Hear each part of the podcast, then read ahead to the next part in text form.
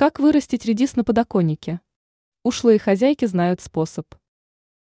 Несмотря на тот факт, что лето уже давно закончилось, полакомиться собственноручно выращенным редисом все еще можно.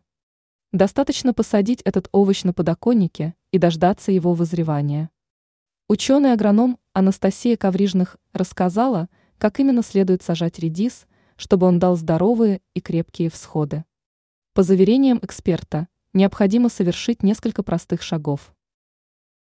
Возьмите на заметку. У вас появится настоящий мини-огород, но сперва вам понадобится приобрести любой покупной грунт. Далее в почву следует поместить посевной материал. Следите за тем, чтобы расстояние между семенами не было меньше 5 сантиметров. Затем стоит удобрить почву с высаженными в ней семенами калийными удобрениями.